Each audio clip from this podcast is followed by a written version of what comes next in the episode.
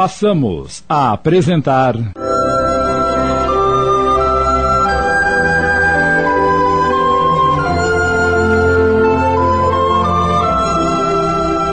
Pedaços do cotidiano. Psicografias de Zília Gaspareto, adaptadas por Sidney Carbone.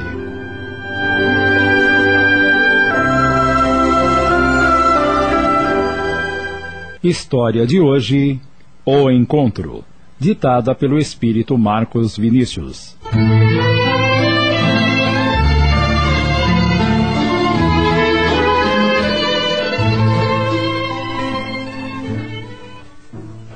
O que estará acontecendo para ela demorar tanto? Marcos olhou sério para o relógio sem saber se devia esperar mais ou afastar-se. Já devia estar aqui de velho. Aos poucos, um receio brotava no seu coração e sentiu-se profundamente inquieto. Tudo estava pronto. Tinha preparado aquele encontro com muito carinho, esforçara-se para que tudo saísse bem. Sequer havia pensado na hipótese de ela arrepender-se, de não aparecer. Não, não. Eu não acredito que ela tenha me dado um bolo. Jamais faria isso comigo. Olhou novamente o relógio e circunvagou os olhos ao redor, perscrutando os quatro cantos da rua. Seus dedos impacientes tamborilavam na mesa do restaurante, de onde, através da janela envidraçada, podia enxergar a rua. Estará tudo perdido. Todo o meu esforço terá sido em vão. Uma hora já havia passado do horário combinado e ela sempre tinha sido pontual. No misto de receio e esperança, de angústia e paixão, de impaciência e melancolia, recordou-se de como a conhecera. Ele fazia plantão no pronto-socorro do hospital quando a ambulância trouxera um homem acidentado, gravemente ferido, em estado de pré-coma. Abra um caminho para a passagem da maca, por favor! Correrias, providências, radiografias, suturas, plasma, soro, enfim, todas as tentativas no esforço de salvar-lhe a vida. Tratava-se de um homem ainda moço, casado, pai de dois filhos. Seu automóvel tinha ficado inutilizado. Salve o meu marido, doutor, por tudo que há de mais sagrado. Foi nesse clima que Marcos viu os grandes olhos verdes de Elizabeth pela primeira vez. Ele não era um jovem inexperiente. Solteiro, 36 anos, 10 de medicina, estava habituado a conhecer pessoas e muitas mulheres bonitas tinham passado pela sua vida. Salve-o, doutor, salve-o! Mas os olhos lacrimosos de Elizabeth fizeram-no sentir um abalo diferente. Sua presença era tão absorvente que ele tremeu na base. Ela parecia indiferente ao que se passava ao redor. Preocupava-se com o estado do marido, nem sequer tinha notado o interesse de Marcos. Ele, no entanto, ao contato com os parentes da família, descobriu que o casal não vivia bem. José, o marido acidentado, não levava a sério suas responsabilidades e não poucas vezes passava a noite fora embriagando-se ou saindo com outras mulheres. Elizabeth, no entanto, parecia de ferro. Sabia das loucuras do marido e, apesar de tentar dissuadi-lo, não pensava em deixar o lar. Havia os filhos e ela reconhecia neles uma tarefa duplicada. Enquanto o pai se omitia, ela queria fazer também a parte dele. Era muito estimada pela família de José e eles costumavam dizer que ele não merecia a mulher que tinha. Esses detalhes, em vez de fazer Marcos desinteressar-se, tiveram o condão de despertar-lhe mais o sentimento. Mulher como aquela era difícil existir. Descobriu que amava e pensava até, pela primeira vez na vida, em casar-se com ela.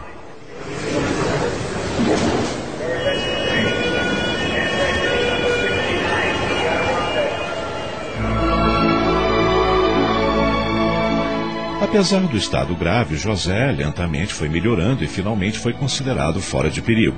No dia em que recebeu essa notícia, Elizabeth segurou a mão do médico num agradecimento comovido e beijou-a com lágrimas nos olhos. Ele não se conteve. Você o ama muito? É meu marido, doutor. É uma vida que foi salva. O senhor lutou muito para isso e eu, em nome de toda a família, agradeço. Fiz apenas o meu dever. Foi além disso, doutor. Suas mãos são abençoadas. Marcos estremeceu e disse-lhe com um tom de paixão: Por você, eu seria capaz de fazer qualquer coisa. Ela olhou-o fixamente, demonstrando pudor. Desculpe, doutor, mas o senhor não soube interpretar o meu gesto. Estou agradecida, apenas isso. Oh, sim, claro, claro. Eu entendo. Desculpe-me. Quando. Quando José poderá voltar para casa? É dentro de uma semana. Terá de ficar em repouso mais algum tempo por causa da luxação na coluna. Irei vê-lo em casa e dentro de 30 dias, se tudo correr bem, tiraremos o gesso da perna. Muito bem, doutor. Agora, com licença, vou ficar com ele. O coração de Marcos batia forte enquanto ela se afastava e ele aspirou gostosamente o seu perfume que ficou no ar. Entretanto, logo caiu na real e. Não, não, eu preciso esquecê-la. Isso nunca me aconteceu antes. Que diabo? Afinal, é apenas mais uma mulher. Mas por que exerce tanta força sobre mim? Ah, tenho que tirá-la da cabeça.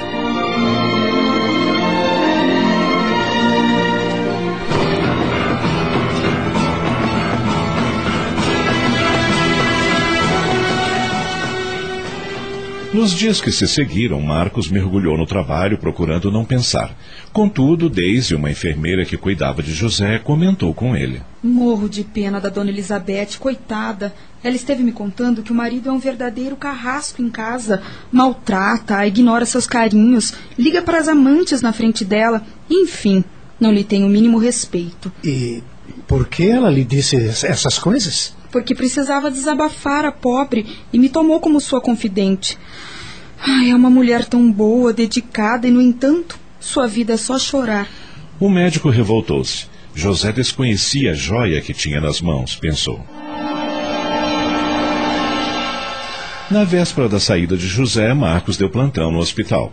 Era tarde da noite e ele se recostara para descansar um pouco em seu gabinete quando.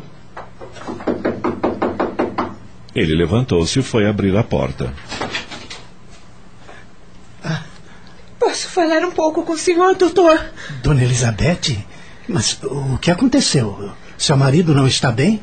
Está bem até demais. Tão bem que brigou comigo e me tratou mal como faz sempre. Eu não aguento mais. Ajude-me, por favor. Comovido, ele a fez entrar e carinhosamente a abraçou. Por favor, não chore. Seus nervos estão tensos. É natural todos estes dias de tensão. Relaxe, por favor. Eu vou lhe dar um calmante. Ela agarrou-se a ele, aflita. Eu não quero dormir, doutor. Desculpe vir incomodar, mas. Ele sentia seu perfume delicioso e sua proximidade deixava-o tonto de emoção. O senhor não faz ideia de como é a minha vida ao lado daquele homem. Ele é grosso, não me dá valor, diz que sou feia. Mentira! Você é linda e seus olhos são como luzes. Me chama de inútil o tempo todo. É um velhaco, isto sim. Humilha-me dizendo que não o satisfaço como mulher. Marcos estava com o peito em chamas. Um calor imenso o envolveu. Enlaçou-a pela cintura e beijou-lhe os lábios com ardor. A sensação foi tão forte que ele instintivamente passou a chave na porta e, abraçando-a de novo, disse com voz sussurrante e apaixonada: Ele é um louco imbecil. Você é a mulher mais linda e envolvente que já conheci. Você acha mesmo? Quer uma prova agora? Quero. Ele a tomou nos braços e beijou de novo, mas desta vez foi um beijo carregado de volúpia. Ela entregou-se inteiramente e juntos esqueceram tudo mais.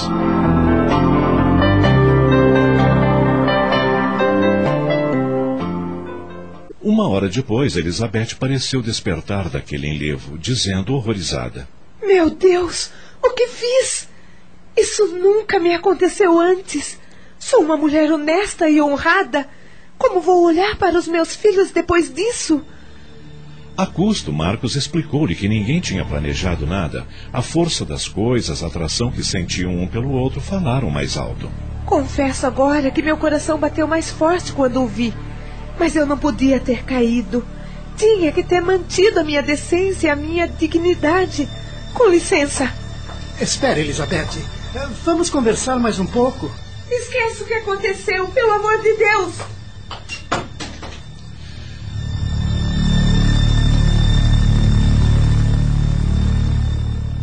A partir daquela noite, Marcos não conseguia pensar em outra coisa. Já nem trabalhava direito. Elizabeth não lhe saía da mente. Era como uma sede que não se aplacava. Meu Deus, meu Deus.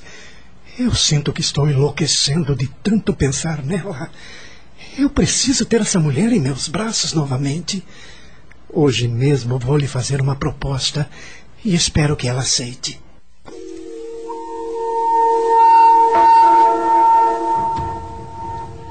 Relutante a princípio, ela acabou concordando em ir ao seu apartamento e aos poucos comparecia lá uma vez por semana. Marcos, porém, cada dia mais apaixonado, só pensava em unir-se a ela definitivamente. Queria como esposa. Afinal, o marido é um desclassificado. É um mau pai, um alcoólatra. Estou disposto, inclusive, a aceitar as crianças como se fossem meus próprios filhos. E começou a insistir com ela para que tratasse da separação legal. Ela, no entanto, reagia. Apesar de tudo, não tenho coragem de abandonar o José, Marcos. Mas ele é um canalha. Não a merece. Eu sei, mas a separação é um castigo muito cruel para ele. José é um homem orgulhoso e vai sofrer muito. Certo dia, porém, ele lhe deu um ultimátum. Amanhã você sai de casa. Eu tenho tudo preparado. Você vai para meu apartamento com seus filhos e depois cuidaremos do divórcio. Vamos esperar um pouco mais, querido. Chega de esperar, meu amor. É ele ou eu. Amanhã às 18 horas estarei lhe esperando no restaurante Imperial. Uma nova vida lhe espera e eu garanto que será muito diferente da que você e seus filhos levaram até hoje. Eu a amo desesperadamente e hei de lhe fazer muito feliz.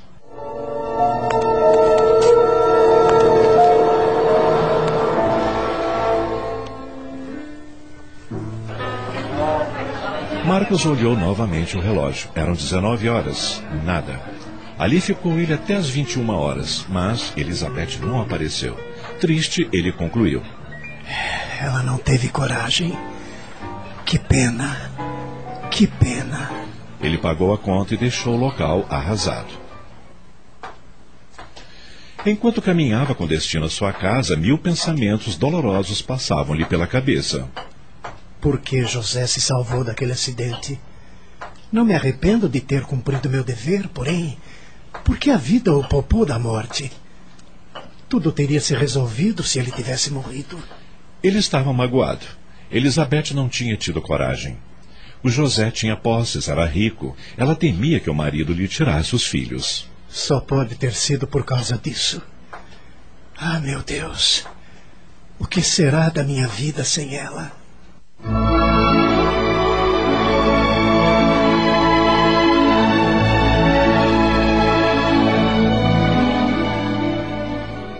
Ele tentou procurá-la nos dias que se seguiram, mas ela recusou-se a atendê-lo. Quase enlouqueceu mas teve de aceitar a derrota. Sofreu, emagreceu, chorou, teve insônias, pesadelos, mas um dia, quando acordou, a tempestade havia passado. Assim como viera, a paixão desapareceu, e Marcos, apesar de alguns cabelos brancos a mais, voltou a viver. Um dia encontrou uma bela mulher e, aos 40 anos, finalmente casou-se e, três anos depois, era o feliz pai de dois garotões. Trabalhou muito, lutou e progrediu na vida.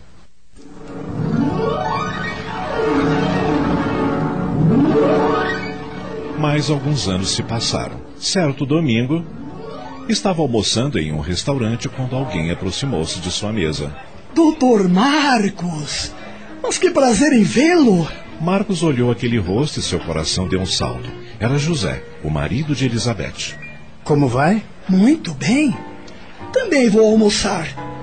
Se me permite sentar à sua mesa, gostaria de conversar com o senhor. Um pouco contrariado, Marcos respondeu. Esteja à vontade. José sentou-se e Marcos ficou inibido, sem saber o que dizer. A presença daquele homem trazia-lhe de volta a lembrança de Elizabeth e daquela fase de sua vida que ele não gostava de recordar. Tinha mesmo muita vontade de vê-lo, doutor. O senhor salvou a minha vida. Ah, tenho sofrido muito, sabe? Várias vezes tive vontade de procurá-lo, mas não tive coragem. Tinha vergonha. O que aconteceu? Minha mulher acaba de ser internada em um sanatório. Dona Elizabeth? Sim. Mas o que houve com ela? Vou contar-lhe tudo. José suspirou fundo. Depois, como que criando coragem, prosseguiu.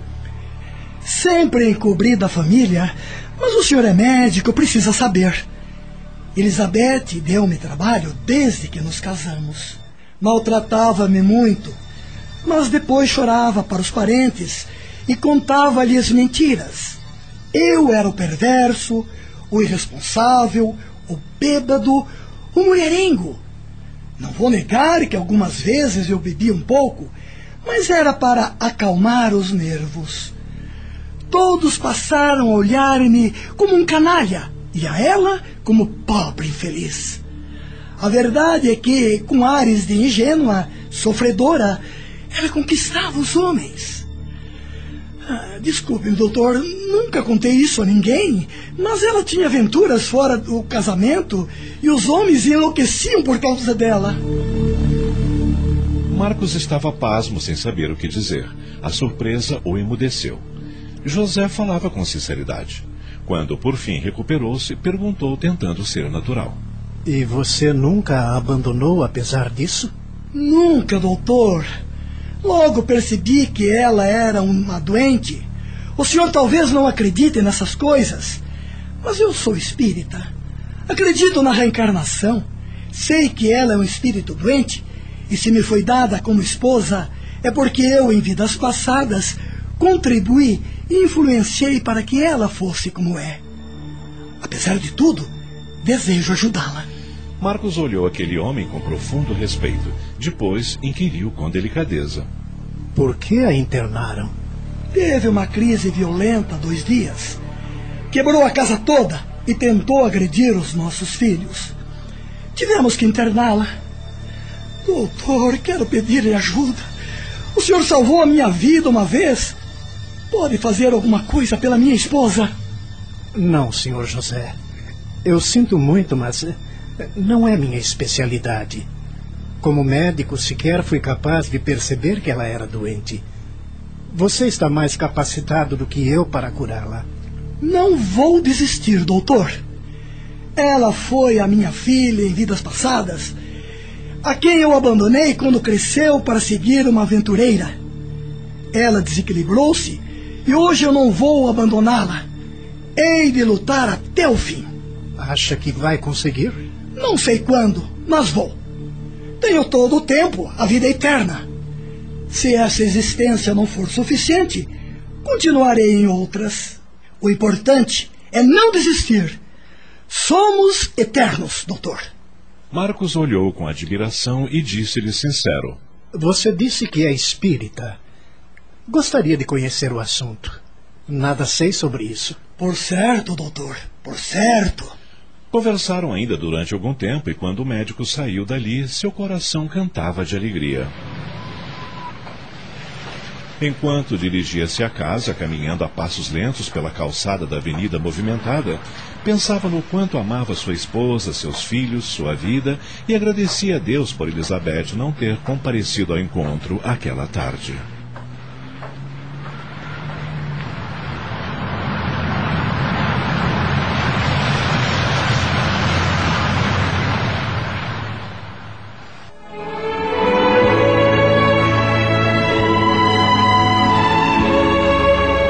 História diferente e complexa, não muito fácil de se aceitar, mas que não é impossível de acontecer. Interessante observar que o personagem Marcos, enquanto solteiro, teve a liberdade total de agir sem interferências maiores do plano espiritual. Todavia, quando a atitude de Elizabeth estava a ponto de mostrar seu desequilíbrio absurdo, o plano espiritual interferiu, já que o que ela havia passado para Marcos era irreal e sem sentido. O encontro de Marcos e José anos depois do acontecimento foi uma forma de se esclarecer os fatos, a fim de que Marcos não tivesse aquela inverdade consolidada em seu subconsciente. A lição foi grande para os personagens e para nós outros, a fim de estarmos conscientes das próprias responsabilidades. Passamos a apresentar.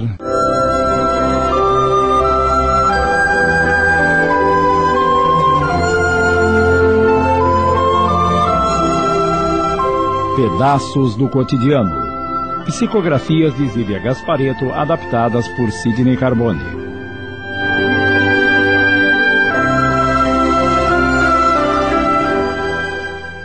História de hoje: O Polícia. ditada pelo espírito Marcos Vinícius.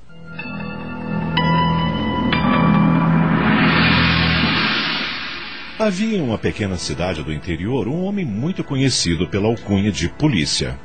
O polícia, na verdade, jamais fizera parte de nenhuma organização policial e ninguém sabia de onde lhe viera o apelido. Mas o fato é que ninguém o chamava de outro nome. Aliás, poucos lhe conheciam o nome de batismo. Confundindo o apelido com a profissão, sempre que alguém discutisse ou brigasse, sempre que houvessem pendências e dúvidas e até desavenças de família, chamavam o polícia para interferir. E ele ia, enérgico, com ar de seriedade, sem tomar partidos, procurando aplicar sanções por vezes curiosas nos faltosos. E o interessante é que todos lhe acatavam a autoridade. Assim, o polícia tornou-se uma espécie de juiz na cidadezinha. Aparecera na cidade jovem ainda, trajando roupa comum. Havia muitos anos. Alguém disse que o havia visto chegar em carro oficial e por isso conjeturou-se de que seria um agente secreto, um policial em missão desconhecida, e a partir daí começaram a procurá-lo para resolver seus assuntos. Residindo em modesta pensão, levava a vida pacata e dentro em pouco corria de boca em boca seu senso de justiça. Tinha um jeito todo especial de resolver os problemas de cada um. Não trabalhava, mas pagava pontualmente suas despesas, o que mais ainda confirmou a suposição de que ele fosse mesmo um agente secreto.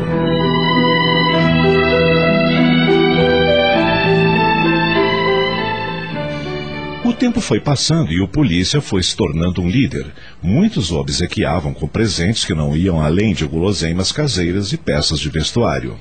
Mãe mandou essa tigela de doce de mamão para o senhor, em agradecimento ao que o senhor fez por nossa família. Se hoje vivemos felizes nas nossas terras, foi graças ao senhor polícia. o doce tá uma gostosura. Foi feito no capricho. Ele sempre sóbrio, aceitava agradecido, mas mantinha sua posição de neutralidade. O que mais fere um homem é injustiça. Por isso, sempre que alguém me procurar, quero ser justo. Agradeça a sua mãe pelo doce. Espero que o senhor limpe a tigela, tá de lamber os beijos. Apesar de beirar os 40 anos, havia muitas senhoritas interessadas em casar-se com ele. Ai, ai, eu daria 10 anos da minha vida para ter polícia como meu marido. Se você desse 10 anos, ia ficar com 5, já que só tem 15. E duvido que ele ia se casar com uma criança cheirando a leite. Ah, Arastorfa, é modo de falar. Pois então pense antes de falar besteira. Quer me enganar que você também não sonha se casar com polícia? Eu não sonho. Eu vou me casar com ele. Só se for a Thais da igreja. Pode até ser, mas que eu caso, eu caso.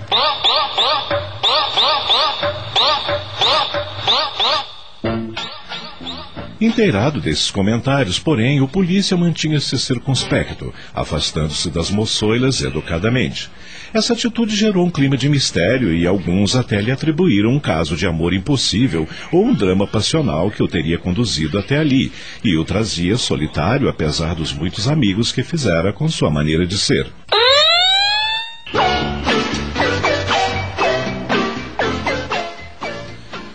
Um dia, alguém procurou polícia às pressas. Era o Simão Rosa, uma espécie de leve trás da cidade que sabia da vida de todo mundo.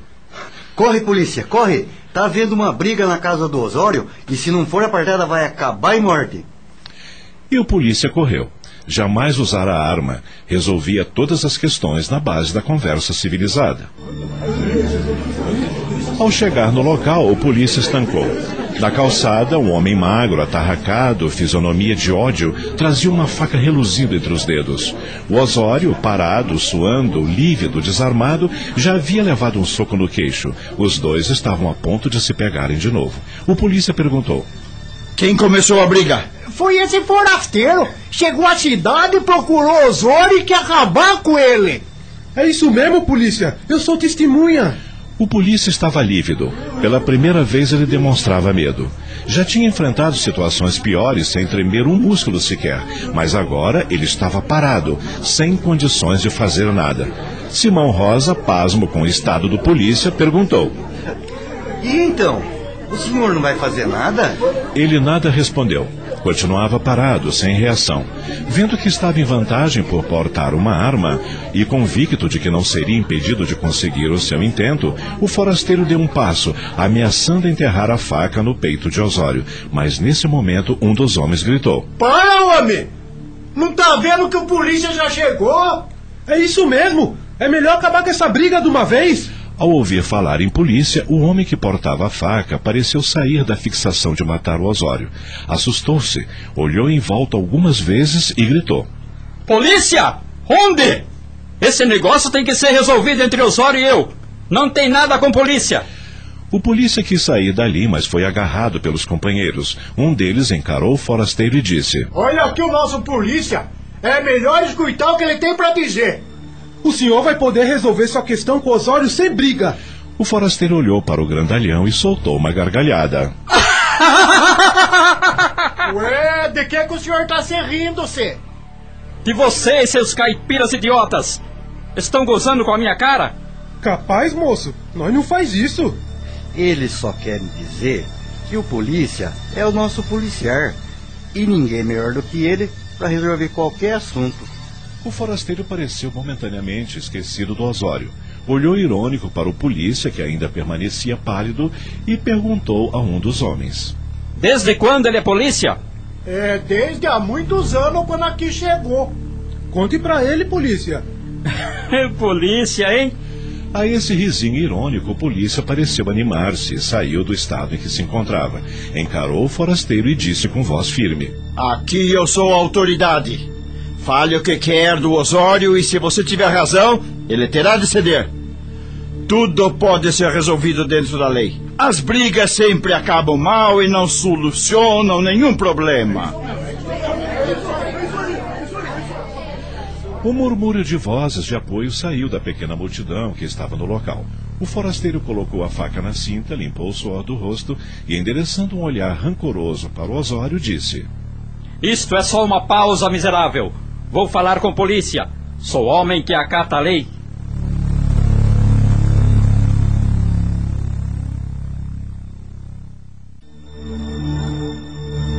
O polícia e o forasteiro afastaram-se para um canto a fim de conversarem, enquanto os demais ouviam Osório contar sua versão sobre o caso.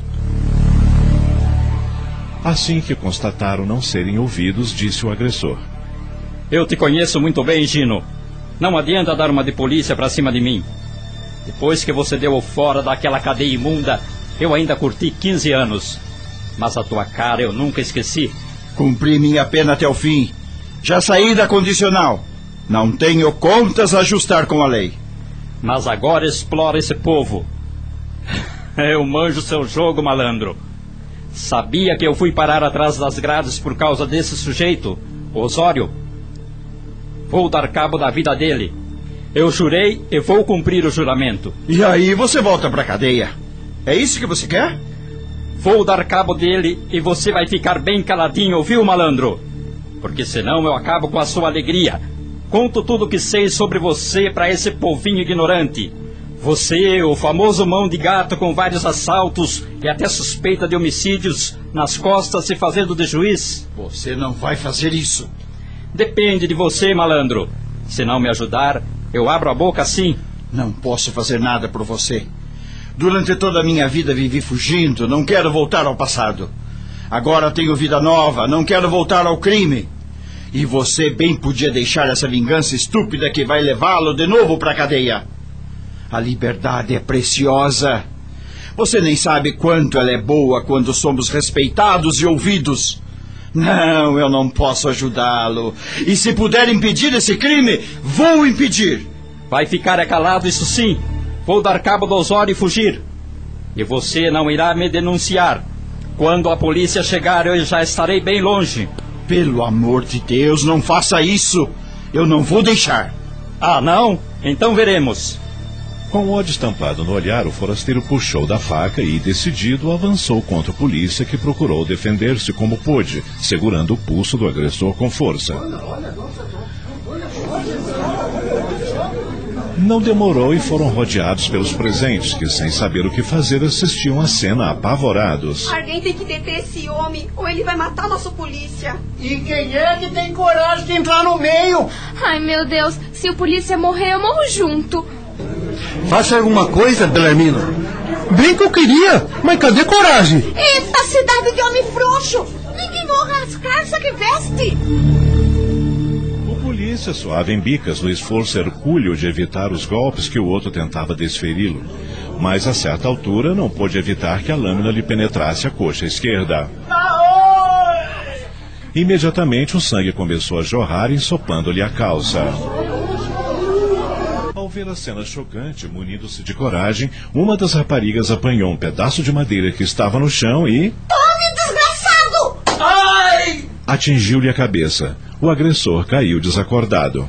Bom serviço, Astorfa. Será que não tem homem nessa cidade? É isso não, é isso não. Correria, vozerio, todos se movimentaram querendo socorrer o polícia, que, pálido, apertava a ferida na coxa no intuito de estancar o sangue. Ai, alguém me leve pro hospital, por favor. Eu vou chamar o manezinho do armazém e ele vai levar o senhor na caminhonete de entrega.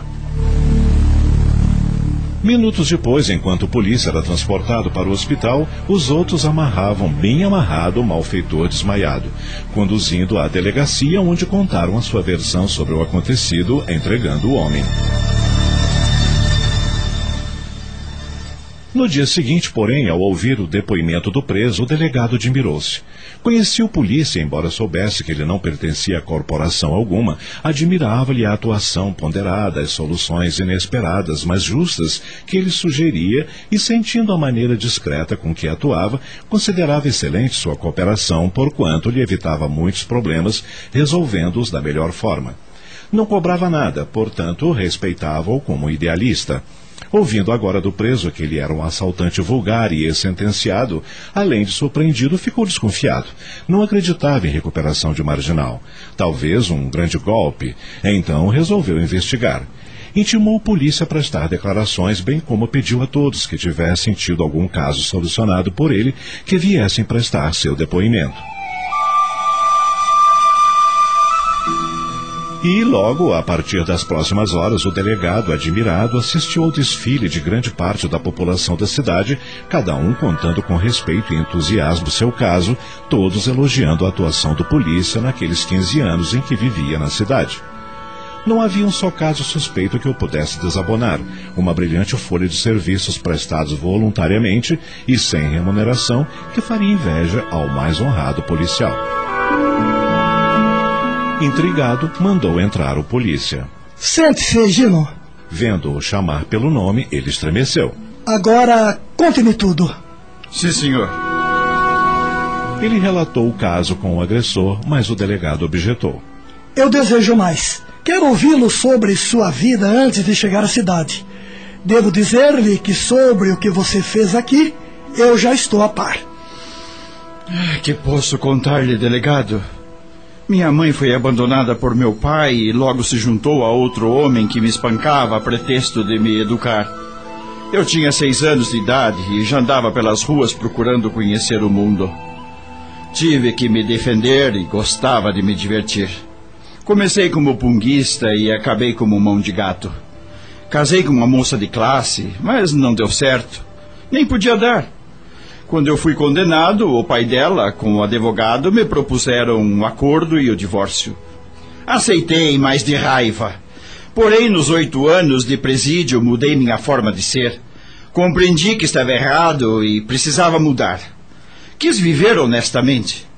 Quando saí, vendi a casa que me coubera pelo acordo com o meu sogro e coloquei o dinheiro a juros e vim para cá começar vida nova. E como resolveu ser o polícia? Eu não resolvi. Esse povo é que me pôs o apelido. Eu nunca disse que era da polícia. Mas sofri muito na vida e, o que é pior, fiz mal a muita gente. Assim, ajudando os outros, acho que posso pagar um pouco os erros que cometi. É, francamente estou admirado, mas uma coisa me intriga. O que fez você mudar assim? No presídio, Eu conheci o Espiritismo e compreendi que todo o mal que fazemos volta sobre as nossas cabeças. Estudei a doutrina espírita e percebi as razões de muitas coisas e a verdadeira justiça de Deus. Desde aí, sou outro homem. Não passo de um pobre coitado, mas o povo me ouve porque a justiça que eu procuro ensinar é a justiça verdadeira, as leis de Deus, o respeito à vida, aos outros, às coisas. É, e agora, doutor? O que vai ser de mim? Seja o que for, eu mereço pelo muito mal que já fiz neste mundo. O delegado, apesar da emoção que o acometera, procurando falar com voz firme, aduziu. Nada, Gino. Quero dizer-lhe que estamos gratos pelo trabalho que tem feito.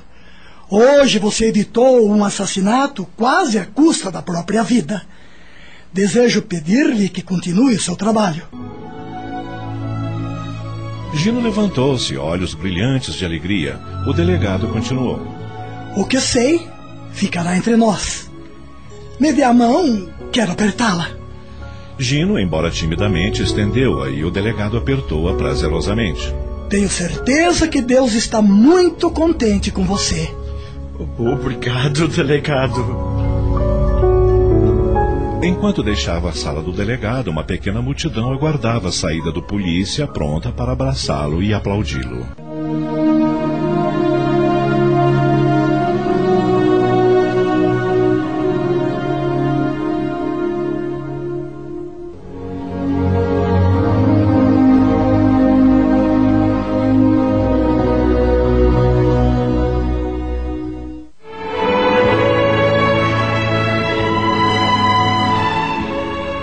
Pudéssemos todos nós, participantes da população do planeta Terra, ter atitude como o personagem Gino, pois apesar de ser criatura ainda limitada espiritualmente falando, deduziu com muita sabedoria que se havia errado podia deixar de fazê-lo, pois compreendeu através da doutrina espírita as razões das dificuldades da vida de encarnado, e deveria agir com bom senso, ajudando aos outros e sendo ajudado pela própria reação de todos.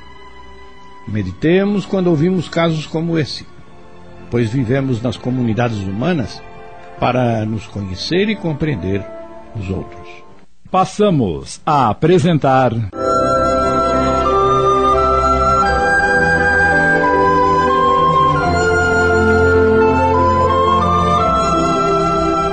Pedaços do Cotidiano.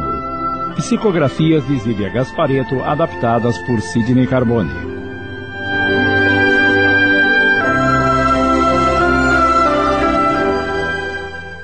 História de hoje: Infidelidade, ditada pelo espírito Marcos Vinícius.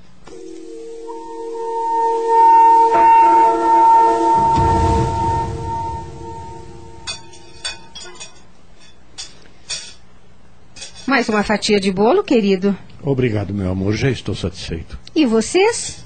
Também não, mãe. Eu quero. O bolo de coco que a Zilda faz é de comer rezando. E este tá no capricho. Ela usou coco natural. Tome, querida. Desculpe a demora, seu Ernesto. Mas o gás acabou justamente quando botei os ovos na frigideira. Tudo bem, Zilda. Estou com tempo hoje. Pois eu estou em cima da hora. Tenho prova na primeira aula. Você me dá uma carona na sua moto, Márcio? Só se for agora. Então vamos. Tchau, pessoal. Até a hora do almoço. Boas aulas, meus queridos. Ah, essas crianças. Todo dia essa correria. Deviam levantar mais cedo para tomarem o café sossegados. É, você sabe que eles estão dorminhocos desde que nasceram. Dona Wanda? Sim, Zilda? Preciso de dinheiro para fazer o supermercado. A dispensa está praticamente vazia. Assim que eu terminar o café, cuido disso. Ok. Com licença. Você tem dinheiro ou quer que eu faça um cheque? Tenho, não se preocupe. Bem, está na minha hora. Vou pegar minha pasta. Espere, querido. O que foi? Hoje é aniversário da minha irmã. Da Suzana ou da Eulália? Ah, de Suzana. Está completando 31 anos. Ah, é? é compre um bonito presente para ela em nosso nome. Eu já comprei e até já enviei. Ela ficou muito feliz e me ligou agradecendo. Que bom. Tomara que ela tenha muitos anos de vida. Ela vai dar um jantar logo mais à noite para comemorar e nos convidou. Nós vamos, não é? Sinto muito, Wanda, mas não vai dar. Por quê, querido? Tem uma reunião no escritório da empresa marcada para o final do expediente. Outra reunião? E a terceira só nesta semana? E o que, que você quer que eu faça? A empresa cresce dia a dia e as reuniões são necessárias para os devidos ajustes. E elas têm que ser sempre no final do expediente? Qual é o problema? Você acaba chegando tarde. Às vezes eu nem o vejo porque já estou dormindo. Oh, meu amor, não, não pense que eu não me preocupo com isso. Acontece que durante o expediente é difícil reunir os diretores, os encarregados da fábrica. Estão todos ocupados com seus afazeres. E você não podia faltar na reunião de hoje? Apenas hoje. Não posso, meu amor. Eu até gostaria, mas minha presença é indispensável. Temos um assunto muito importante em pauta e, além disso, vamos receber um comprador de Porto Alegre. Já entendi. Não precisa me dar tantas explicações. Por que você não vai com os nossos filhos? E você acha que eles gostariam de me acompanhar? Mal tem tempo para curtir as baladas deles. Esqueça. É uma pena. Não gostaria que a Suzana ficasse chateada, mas. É melhor você ir para o trabalho ou vai chegar atrasado. Me dá um beijinho. Eu te amo. Eu também te amo. Vê se pelo menos não chega tarde hoje. Vou fazer o possível, querida. Tenha um bom dia. Assim que Ernesto deixou a sala de jantar, Wanda foi à sala, sentou-se no sofá e. É um bom marido, um bom pai, mas anda tão esquecido de mim ultimamente. Nossos momentos íntimos, que sempre foram carregados de paixão, está deixando muito a desejar. E isto, quando acontece, o que diga-se de passagem, tem sido cada vez mais raros. Será que a nossa relação está se deteriorando e eu ainda não percebi? A senhora pode me dar o dinheiro para o supermercado, dona Wanda? Wanda estava tão absorta em seus pensamentos que nem percebeu que Zilda havia entrado na sala. Hã? Hã? Ah, é você, Zilda? O que disse? Disse para a senhora me dar o dinheiro para fazer o supermercado. Ah, é claro. Eu vou buscar no meu quarto. Duas horas depois, quando Zilda retornou do supermercado, encontrou Wanda sentada no mesmo sofá, reflexiva. Sem atinar o que se passava no íntimo da patroa, foi logo dizendo: A senhora sabia que a casa aí da frente foi ocupada? O caminhão de mudança acabou de ir embora. Parece ser uma família pequena. Pelo que vi, apenas uma mulher e um menino de mais ou menos cinco ou seis anos. São simpáticos. Eu os cumprimentei e responderam alegres e cordiais. Dona Wanda, a senhora está me ouvindo? Mais uma vez, Wanda parece ter despertado do estado reflexivo em que se encontrava. Hã? Ah, você já voltou, Zilda?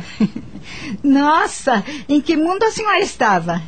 Ah, desculpe, eu estava. estava pensando na vida. Você dizia que. A casa da frente foi ocupada e, pelo jeito, por uma família.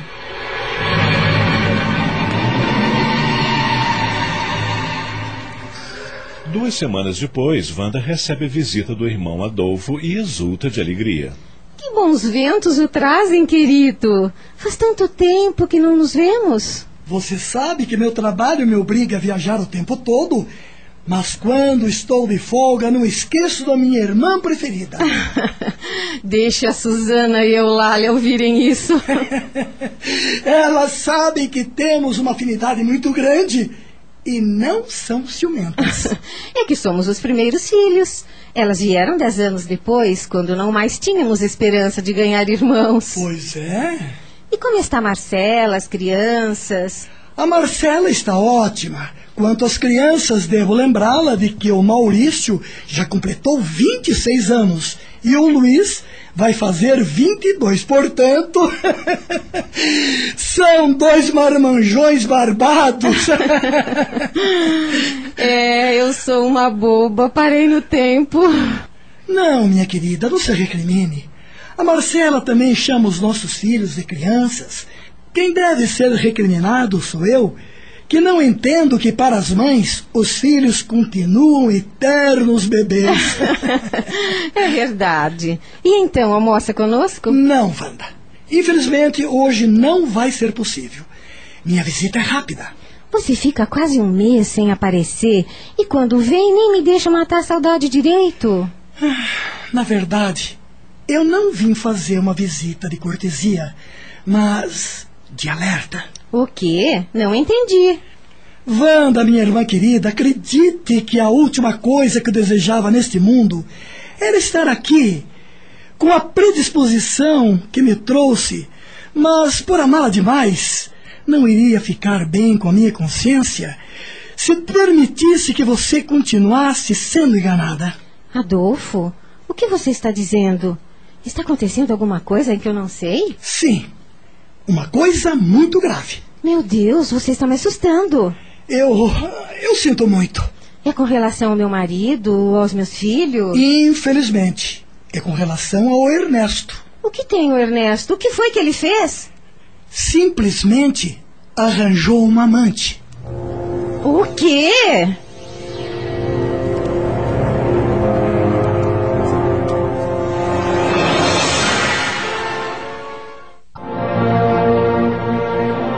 Adolfo deixou a casa da irmã uma hora depois, tempo suficiente para inteirá-la de tudo que havia presenciado na noite anterior, quando fora jantar num restaurante com a esposa e surpreender o cunhado sentado a uma mesa, acompanhado de uma linda mulher em situações e gestos que demonstravam o quanto estavam apaixonados. Evidente que Ernesto não os viu, mesmo porque o casal retirou-se discretamente, chocado com a inesperada surpresa, preferindo jantar em outra casa. Wanda estremecia de revolta e raiva. Sem vergonha. Por isso tem chegado tarde em casa, quase todas as noites, desculpando-se que tivera reuniões. Nunca cheguei a desconfiar que estivesse me traindo. Embora seu afastamento estivesse me deixando preocupada, a ponto de eu pensar que o nosso casamento estava passando por uma crise.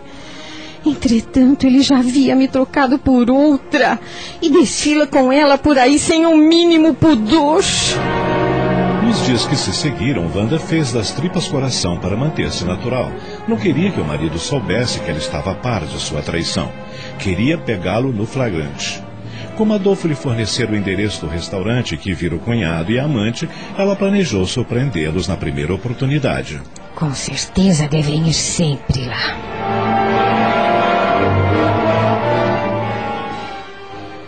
E, numa das noites em que ele estava demorando para chegar, ela resolveu pôr em prática seu plano. Tomou um táxi e dirigiu-se ao local.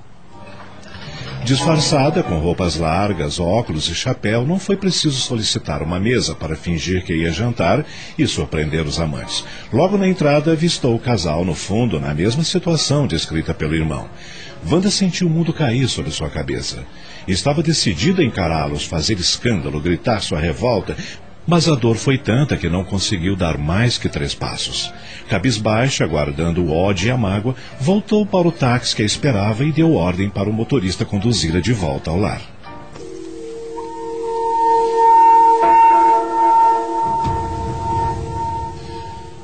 Ao entrar em casa estava arrasada. No entanto, precisava fazer alguma coisa. Sua vida acabara. Nunca mais poderia viver com o marido com a mesma amizade o mesmo amor. A cena de momentos antes retratava-se em sua mente qual lâmina de fogo envolvendo a ferida. Canalha miserável! Como ele pode atraiçoar a pureza do nosso lar? Era pouco mais de nove horas da noite. Os filhos tinham ido para a balada e Zilda já havia se recolhido em seu quartinho. Apesar de ter se acovardado momentos antes, deixando de dar o flagrante que planejara, agora, mais consciente, decidiu que não podia deixar impune a traição de Ernesto. Tinha de fazer algo. Lembrou-se então do revólver que o marido guardava na gaveta do criado mudo. Rapidamente dirigiu-se ao quarto. Vou resolver esta situação. Apanhou o revólver e colocou na bolsa. Acabarei com a alegria daqueles dois. A outra, a cínica, que o desviou do bom caminho, também precisa ser punida. Com passos apressados, deixou o quarto e dirigiu-se à garagem. Iria em seu próprio carro, pensava, porque depois do que faria, tinha a intenção de desaparecer, não sabia para onde. Assim que encostou o carro no meio-fio e desceu para fechar a garagem, eis que de repente a porta da casa em frente se abriu e uma mulher saiu apressada dirigindo-se até ela. Senhora, por favor, ajude-me. Meu filho está passando mal. Teve uma crise e não consigo localizar o médico que o atende. O telefone toca, toca e ninguém responde. Meu marido está trabalhando, estou sozinha em casa e. A mulher agarrou Wanda pelo braço e. Ajude-me, pelo amor de Deus! Se meu filho não for socorrido imediatamente, morrerá. Arrancada de seus pensamentos íntimos, Wanda custou um pouco a entender. Como a mulher insistisse no mesmo pedido, ela perguntou: Onde está o seu filho? No sofá da sala, sofrendo dores horríveis. Venha comigo. A mulher arrastou-a pelo braço e elas entraram em casa, onde realmente o menino franzindo, aparentando seis anos de idade, deitado num sofá, contorcia-se em convulsões. Olha o estado em que ele está. Meu Deus. Wanda não pensou em mais nada. Carregou o menino ao colo e saiu para a rua seguida da mulher. Acomodou o garoto no banco traseiro do carro e. Vamos imediatamente para o hospital.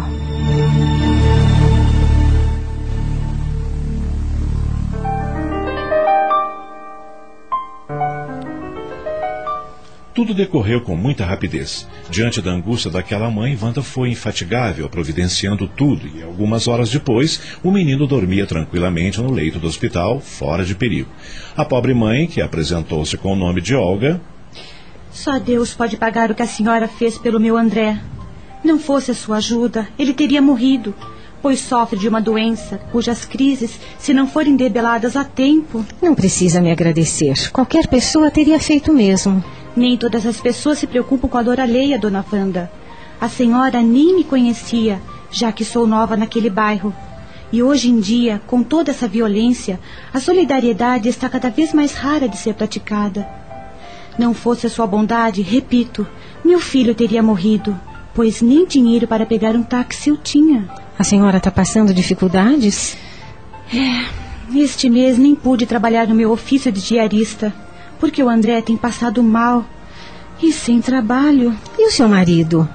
Meu marido desinteressou-se pela família. Passa o tempo todo fora do lar. Wanda compreendeu e pensou. Outro patife, igual ao Ernesto. Ela não se conteve e perguntou.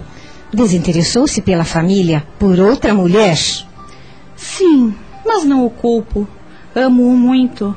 Ele ainda não estava preparado para guardar fidelidade a uma só mulher. A sociedade condiciona o homem a esse conceito. E você aceita isso com essa calma? o que posso fazer? Como obrigar alguém a ficar ao nosso lado se ele acha que a sua felicidade está em outro local? Mas existe o dever? Existem os filhos que precisam do pai e do pão? Bem, dona Wanda, isso é. O André tem sofrido muito as ausências do pai. É ainda pequeno, mas pressente que fomos substituídos no coração dele. Mas eu acredito que cada um é responsável pela sua parte e deve cumpri-la, custe o que custar. Como assim? Meu marido falhou, não posso negar. Assumiu o compromisso do lar, um dever que não está cumprindo. E pelo que sei da justiça de Deus, um dia responderá por isso, de qualquer forma. Wanda olhava admirada. Olga continuou. Ele errou, e só ele pode entender isso e retificar. A mim, apesar de todo o meu sofrimento, cabe-me manter-me fiel ao compromisso que assumi com o casamento. Fazer bem a minha parte é um dever que me assiste. Também um dia serei chamada às contas pelas leis de Deus. O que será do meu filho se eu também fracassar? Wanda sentiu um nó na garganta. Não conseguiu segurar o pranto e, segurando as mãos de Olga, disse: Ajude-me. Ajude-me a ser como você e poder suportar. A jovem mãe abraçou-a com carinho e deu um tempo para que a crise de choro passasse. Quando isso aconteceu, Wanda desabafou. Contou tudo a Olga, inclusive o crime que estava prestes a cometer. Olga nada comentou, ouviu calma e atenciosa. E agora, o que fazer? Não sou ninguém para aconselhar. Mas você é forte. Conseguiu suportar tudo e manter-se firme, serena. Eu não posso. Pode, claro que pode. Eu encaro o amor como uma dádiva que fazemos ao ser amado. Mas se damos em compreensão, em serviço, em dedicação, nada podemos exigir em troca. Toda exigência representa uma violência. Todo ser rebela-se ao sentir-se violentado. Damos o amor e queremos fazer com ele uma chantagem, obrigando uma retribuição? Hum, isso não é justo. Saibamos amar sem exigências e permaneceremos firmes em nossos deveres. Saibamos mostrar-nos mais atraentes, enriquecer nossas personalidades de virtudes e valores intelectuais. Empreguemos nosso tempo em fazer a felicidade dos outros, e eu tenho a certeza que um dia, ainda que séculos decorram, ainda que todos os enganos e fraquezas da vida, todas as ilusões desviem o ente amado do nosso convívio, ele há de voltar em melhores condições, mais responsável, mais evoluído, mais experiente, e só aí poderemos usufruir aquilo que agora não podemos alcançar. Wanda ouviu tudo tranquila. A conversa fizera-lhe grande bem.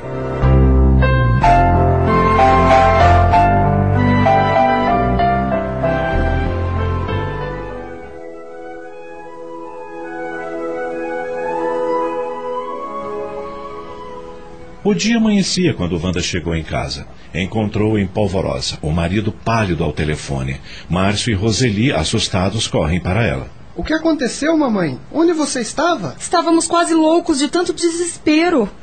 Passei a noite ligando para nossos amigos procurando você. A senhora foi sequestrada? Papai ligou até para a polícia, comunicando seu desaparecimento. Mas o delegado disse que não podia fazer nada antes que completasse 24 horas do. Calma, gente, calma. Está tudo bem. Como tudo bem? Eu estava no hospital. Ah, meu Deus.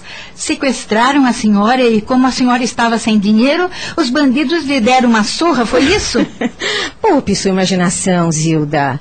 Eu estava no hospital porque prestei socorro à nossa nova vizinha, cujo filhinho estava muito mal. Não quis sair de lá antes que tivesse certeza de que ele estava bem. Ah, bom, se foi por isso. E por que você não ligou para avisar a gente? Pelo menos estaríamos tranquilos. Não pensaríamos em bobagens. Estava tão preocupada com o menino que nem me lembrei. Desculpem.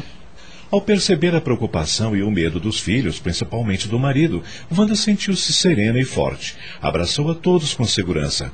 Também ela iria cumprir o seu dever. Sentiu pena do Ernesto, cuja consciência devia pesar.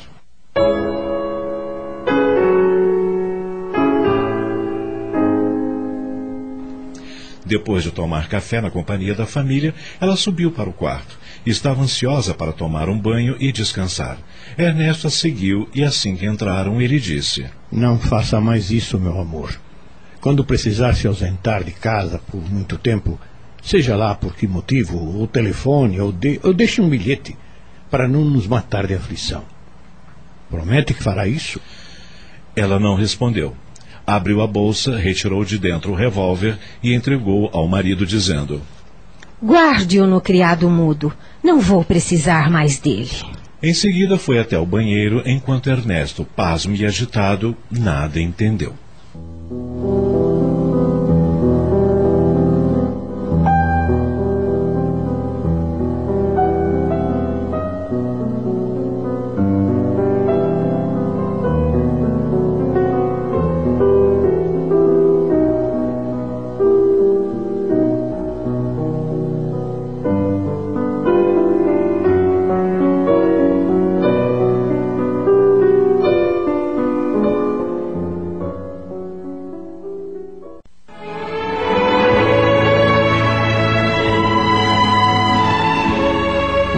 Comportamento da personagem Olga, mostrando compreensão, tolerância, paciência, é perfeito exemplo dos ensinos de Jesus: amar os inimigos e perdoar aqueles que o mataram, porque não sabiam o que faziam.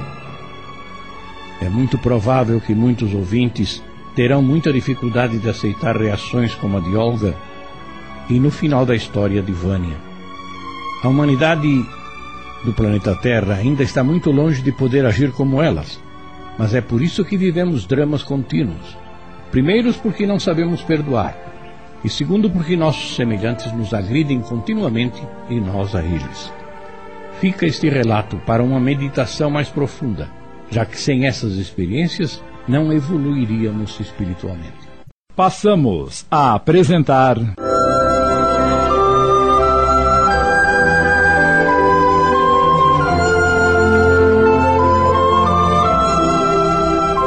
Pedaços do Cotidiano. Psicografias de Zília Gaspareto, adaptadas por Sidney Carbone.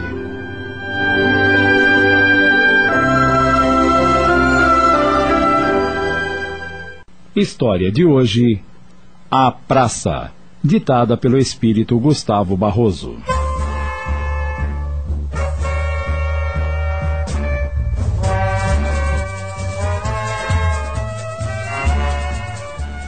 Empertigada e séria, Marieta, sentada no banco da pracinha de uma cidade do interior, permanecia ali todas as tardes, sobraçando com dignidade seu volume encadernado de verde escuro. Óculos sob o nariz, no braço fino a bolsa de couro marrom, que apesar de muito usada ainda conservava o brilho delicado, sempre conseguido com a graxa de sapato. Vestia traje clássico que jamais entra em desuso, principalmente para pessoas de certa idade. Aposentara-se aos 60 anos, depois de trabalhar por quase 40 nos escritórios da Estrada de Ferro. Apesar de em desuso e as linhas de trem haverem quase todas acabado com o advento das estradas de rodagem mais rápido e mais eficiente meio de transporte, a companhia que mudara de nome algumas vezes a tinha conservado no posto. Havia até quem dissesse que Dona Marieta representava a própria era da ferrovia, tendo nascido no seu apogeu e se mantido apesar de sua decadência. Funcionária exemplar durante anos, quase nunca faltara ao serviço ou chegara fora do horário. As outras que não conseguiram seguir o exemplo diziam com raiva: Ela pode seguir rigiamente o horário porque é solteira. Não tem quem a preocupe. É isso aí, amiga. Queria ver se tivesse marido e filho como nós. Ao que Marieta sempre respondia: Isso é desculpa de quem não quer esforçar-se. Também tenho as minhas obrigações. E de fato as tinha. Seus dois irmãos se tinham casado e ela ficara com os pais. Cuidava deles com desvelado carinho até a hora que morreram. Primeiro a mãe, depois de seis anos, o pai. Marieta ficou só. Os irmãos se tinham mudado para São Paulo em busca de melhores condições de trabalho, o que não era fácil naquela cidadezinha do interior.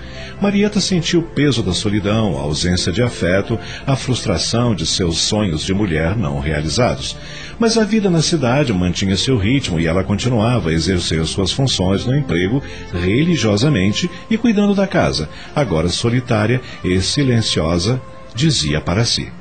Meu mundo de lembranças está aqui minha infância, os ruídos dos meus pais nas costumeiras conversas ao pé do fogão, onde a lenha crepita e a chaleira ferve continuamente. As discussões com seus irmãos, os aniversários sempre comemorados com chocolate quente, mesmo no verão, e o bolo de maisena, sanduíche de mortadela cortada fininha, a venda do seu Nicolau, as festas juninas, as colegas que frequentaram a mesma escolinha. Tudo isso era forte demais nas lembranças dela. Então, por que mudar dali? Gostava daquela vidinha pacata e serena. Por que não havia se casado? Ela bem o quisera, mas além de alguns flertes banais, nada mais acontecer em sua vida. Nenhum amor vitorioso ou uma emoção maior. O que fazer? Até que se tinha apaixonado por duas vezes. A primeira, aos 18 anos, por aquele belo caixeiro viajante que todos os meses comparecia à companhia para vender papéis e artigos de escritório. Mas ele desapareceu sem sequer interessar-se por ela, que chorou muito vendo seu galã substituído por um gorduche simpático companheiro, pai de numerosa prole que ele mostrava sempre a quem quisesse ver, tirando da carteira um retrato completo, onde sequer faltavam os sogros e estavam seus seis filhos. Nunca mais ouviu falar de seu antecessor. E outra aconteceu-lhe aos 40 anos, para provar que idade não trava o coração. Alto, forte, simpático, solteirão inveterado, o Boanerges ocupou os pensamentos cândidos de Marieta, que em seus arrobos amorosos jamais ia além de um beijo roubado, a medo, um roçar de mãos ao acaso ou um olhar mais intencional.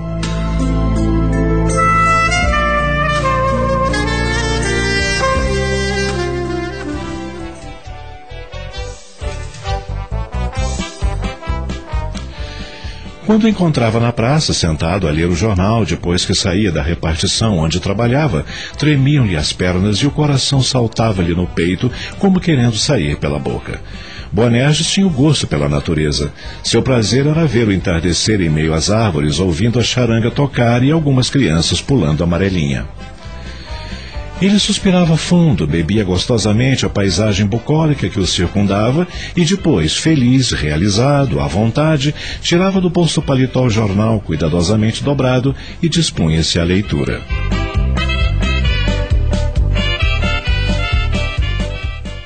Só quando a noite caía a escuridão dificultava-lhe a visão é que ele repunha o jornal no bolso e, respirando gostosamente, tomava o caminho de casa. Foi por causa dele que Marieta começou a gostar da praça. Ela também deixava o emprego às quatro e meia e dizia para si: Por que ir para casa tão cedo? Por que trancar-me no meu solitário mundo de recordações? Não gostava de ler jornais, preferia as poesias, os romances. Mesmo assim, lia pouco. Não era um entretenimento que a atraísse. Contudo, ao passar pela praça, lá estava o Boanerges, tão feliz, tão realizado. A princípio, ela tentava escolher livros para ler na praça todas as tardes, na volta do emprego. Sentava-se a um banco, ao lado do banco do seu apaixonado, e, como saía mais cedo que ele, quando ele chegava, ela já estava lá, digna, ereta, lendo. Ele, vendo-a, cumprimentava.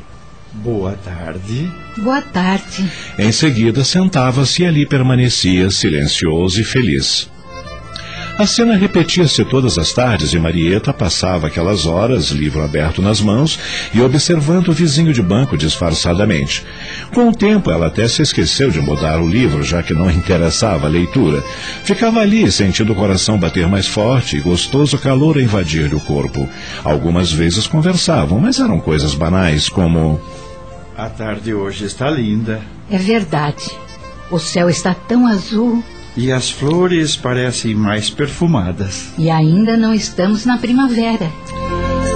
Nunca conversaram sobre nenhum assunto pessoal ou mais íntimo. Marieta sentia-se bem com a proximidade dele e, naturalmente, levantava-se antes que ele se decidisse a ir embora para recolher-se à sua casa solitária. No verão, um pouco mais tarde, no inverno, como escurecia mais cedo, retirava-se um pouco antes. Não ficava bem, pensava ela, deixá-lo ir-se primeiro, e era tão pontual nessa atitude que, aos poucos, ele se foi habituando a esperar que ela se fosse para ir-se, por sua vez, depois de cinco ou dez minutos.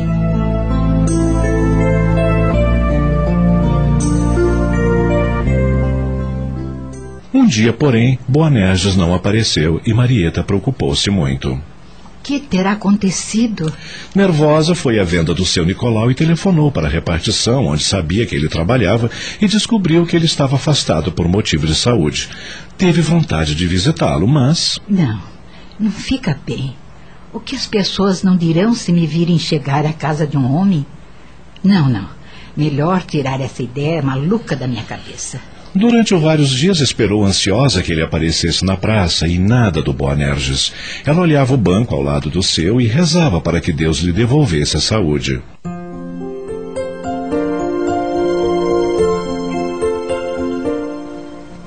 Eis, porém, que uma tarde, ao passar pela praça, ele lá estava. Ah, graças a Deus. Ele tinha chegado antes dela. Estava magro, os cabelos pareciam ter embranquecido mais, o rosto abatido, jornal no bolso do paletó, ele olhava o céu e respirava o ar com puro prazer. Marieta, livro embaixo do braço, parou e olhou emocionada. Ele tirou o chapéu, sorriu e ela sentiu-se a mulher mais feliz da face da terra. O senhor não tem aparecido? Estava preocupada. Eu estive muito doente, por isso resolveram me aposentar. Agora não trabalho mais. Marieta sentiu um baque no coração. Então, quer dizer que o senhor não virá mais à praça?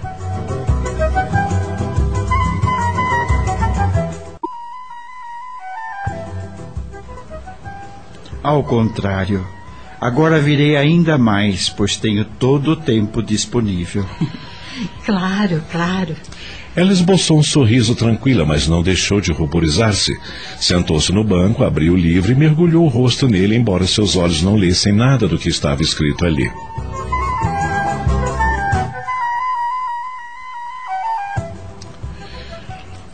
E, de fato, as coisas se modificaram. Sempre que Marieta chegava, o Boanerges já estava lá e ela, depois de cumprimentá-lo, sentava-se e reabria seu livro religiosamente. Às vezes ele a interrompia, pois acreditava que ela estivesse lendo, dizendo displicentemente: Está muito quente hoje. Ao que ela respondia com satisfação. É provável que chova durante a madrugada. Alguns anos se passaram.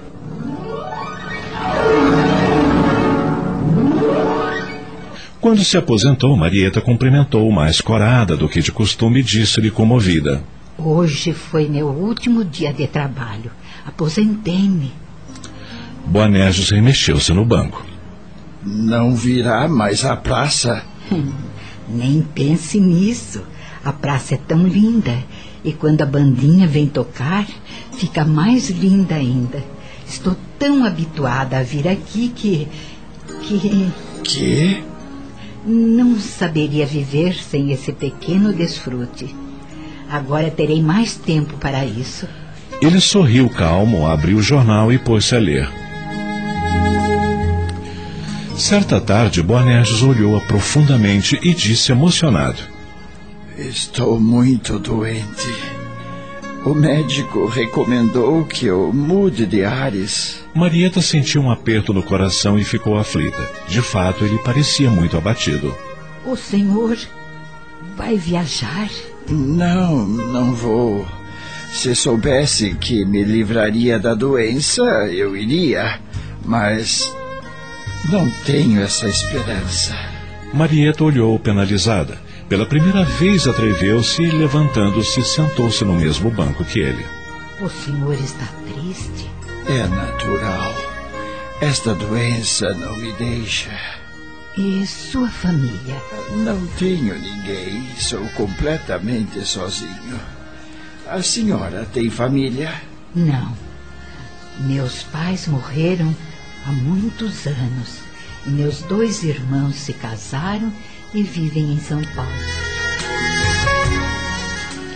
A partir desse dia, os dois sentavam-se no mesmo banco e ora conversavam, ora permaneciam em silêncio. Ela fingindo ler, ele contemplando a natureza.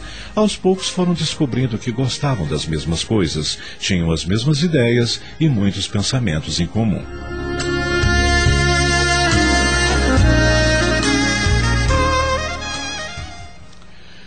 Um dia, Boanerges não apareceu na praça, nem no outro e nem no outro. Será que ele não está passando bem? Desesperada, ela decidiu-se. Aprontou-se e foi à casa dele. E o que temia aconteceu. O Boanerges estava muito mal, estendido no leito, rosto pálido, corpo trêmulo. Ela assustou-se ao vê-lo naquele estado e disse: Estranhei sua ausência na praça e desconfiei de que não estava passando bem. Por isso vim fazer-lhe uma visita. Dona Marieta, eu. Eu estou muito mal. Deus é grande e o senhor vai ficar bem. Diariamente Marieta visitava o enfermo, mas ele não melhorou. Uma noite, entre um achaque e outro, num momento de calma, ele tomou as mãos delicadas dela e disse comovido: Sei que meus dias estão contados, mas não quero morrer sem, sem fazer-lhe uma confissão. Fale, senhor Boanerges. Marieta, nós nos conhecemos há, há muitos anos, não é mesmo? É verdade. Para mais de vinte. Eu quero dizer-lhe que sempre amei a senhora.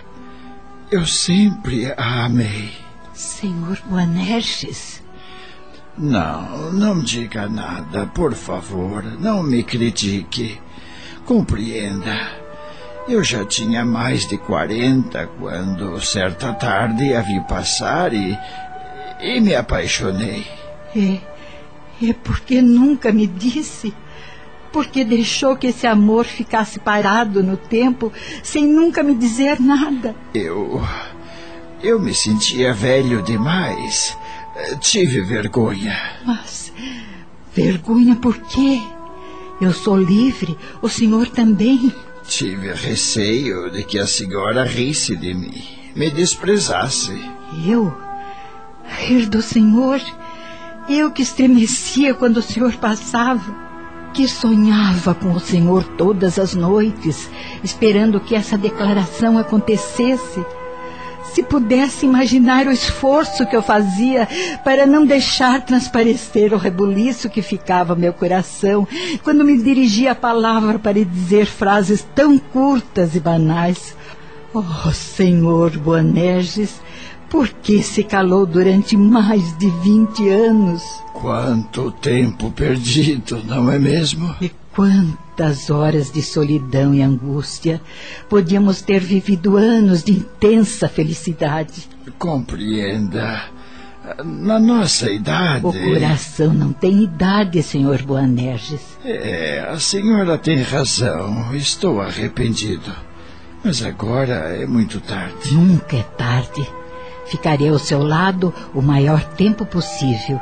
Cuidarei da sua saúde e um dia construiremos a nossa felicidade. Não se iluda tanto. Eu tenho fé em Deus e Ele há de permitir que ainda sejamos felizes.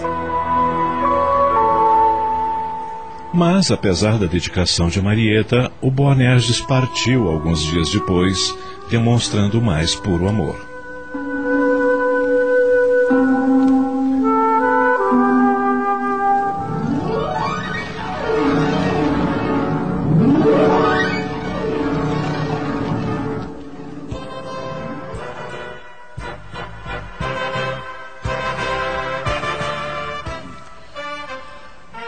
Sentada na praça enquanto a tarde cai, Marieta conserva ainda entre as mãos o mesmo livro aberto que não lê. Olha o banco vazio ao lado e em pensamento vê o Boanerges ali, jornal às mãos, lendo ou meditando. Ela pensa no tempo que poderia ter vivido com ele e não viveu e pensa. Por que duas pessoas sozinhas que se amaram tanto não conseguiram ser felizes?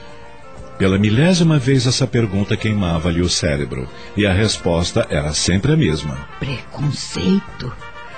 Puro preconceito. Dele pela idade física, dela para com o conceito que limita a ação da mulher, colocando-a como passiva no jogo amoroso. Por que não lhe demonstrei o amor que ia no meu coração? Ah, se fosse hoje, tudo seria tão diferente. Mas o tempo havia passado e ela continuava sozinha.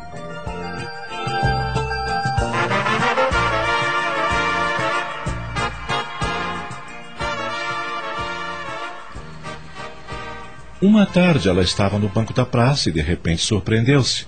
O Boanerges estava lá, sentado no banco ao lado, como na primeira vez em que o vira. Forte, bonito, no bolso do seu paletó o mesmo jornal, cuidadosamente dobrado. Mas ele não lia, nem olhava o céu, as flores, a natureza. Olhava para ela e sorria. Ela levantou-se assustada. Boanerges. Ele levantou-se também. Tomou suas mãos com carinho e disse, suave, no auge dos seus quarenta anos: Vem comigo, Marieta. Vamos ser felizes. Ela não titubeou. Achegou-se mais a ele e encostou a cabeça em seu peito. Suas pernas tremiam de emoção e seu coração batia tanto que parecia sair-lhe pela boca. E, abraçados, seguiram tão entretidos e felizes que ela nem sequer percebeu que seu corpo ficara estendido frente ao banco onde tantas vezes tinha sonhado com a felicidade. Sua bolsa marrom jazia no chão, semiaberta, e seu velho livro de capa verde rasgara-se na queda, tendo suas páginas levadas pelo vento que soprava forte.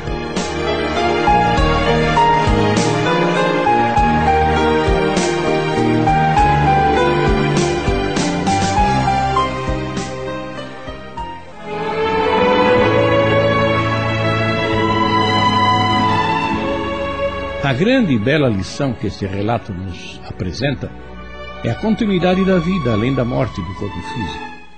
E que, de acordo com o nosso comportamento respeitoso com relação aos semelhantes, poderemos conviver com os que amamos, uma vez que o amor tudo garante, tudo corresponde. Bonita e poética narrativa na simplicidade do cotidiano, mas dentro de postura altamente envolvente. A felicidade é algo que se descobre com o viver delicado e singelo. É um sentido e não uma posse. Dá e receberás, disse-nos Jesus. Verdade maravilhosa que precisamos descobrir pela experiência de viver e conviver. Passamos a apresentar.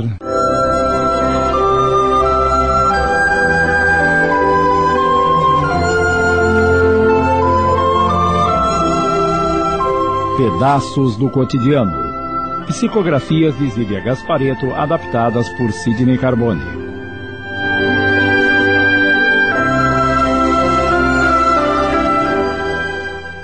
História de hoje: Causa e Efeito, ditada pelo espírito Marcos Vinícius.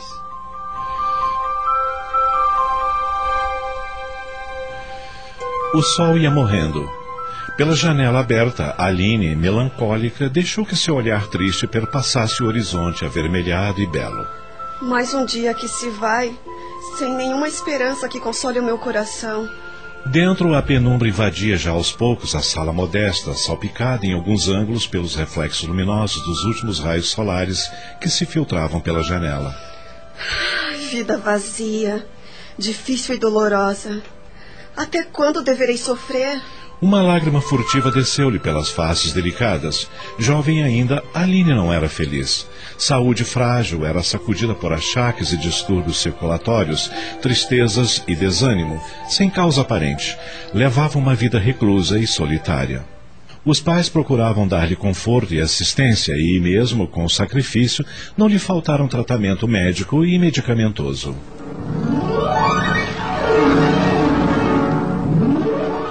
Vamos tomar o remédio? Está na hora. Eu não quero, mamãe. Como não quer? Ouviu isso, Belmiro? Filha, você sabe que não pode ficar sem tomar o remédio? O doutor Sintra disse que. Eu sou um caso perdido, papai. Você e mamãe se sacrificam para comprar esses comprimidos e essas gotas amargas. E eu continuo cada dia pior. Isso não é verdade. Você está melhorando. Sua mãe tem toda a razão. Para que se enganarem? É melhor aceitar a verdade nua e crua. Eu estou condenada e breve não estarei mais aqui. Você magoa sua mãe e a mim quando fala desse jeito. Desculpem, mas precisamos ser realistas. Meus dias estão contados. Sei disso.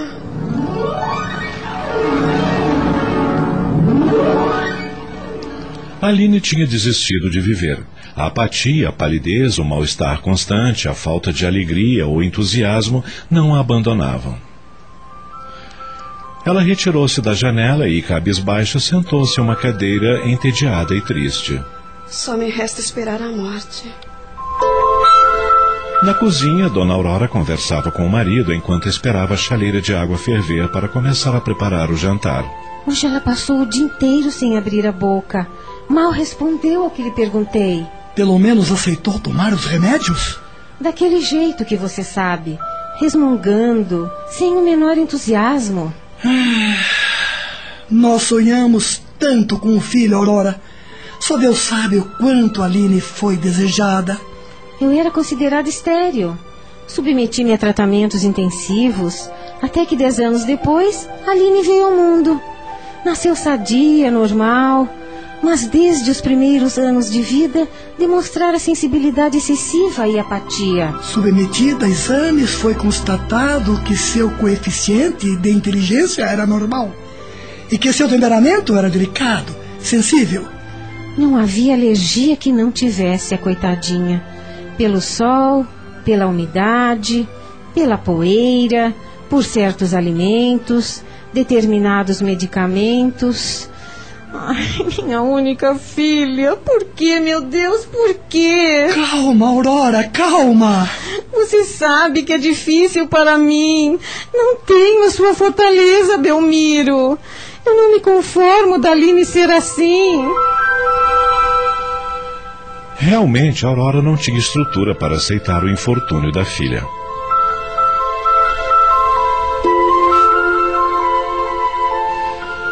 Assim que o jantar ficou pronto, enquanto Belmiro tomava banho, ela foi até a sala chamar a filha. Encontrou-a dormindo, recostada na cadeira. Preocupada, levou a mão à sua testa e desabotoou-lhe as vestes. Teve outra crise. E eu que pensei que ela estivesse melhor. Sem fazer grande esforço, já que a mocinha era pele e osso, Aurora tomou o corpo inerte da filha nos braços e levou-a para o quarto, depondo-a no leito. Só Deus sabe quanto tempo ela ficará desacordada. As crises têm vindo cada vez mais com frequência. Pobre do meu anjo. Aurora beijou sua face pálida com o imenso carinho que só as mães podem sentir, mas a mocinha não reagiu. Parecia sem vida.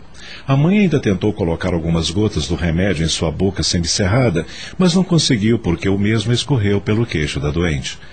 Contendo-se para não desabar novamente em lágrimas, Aurora começou a rezar. Ultimamente percebera que a prece conseguia fazer com que aos poucos a fisionomia da filha fosse readquirindo as cores e a respiração se normalizasse, o que, entretanto, não a fazia voltar a si.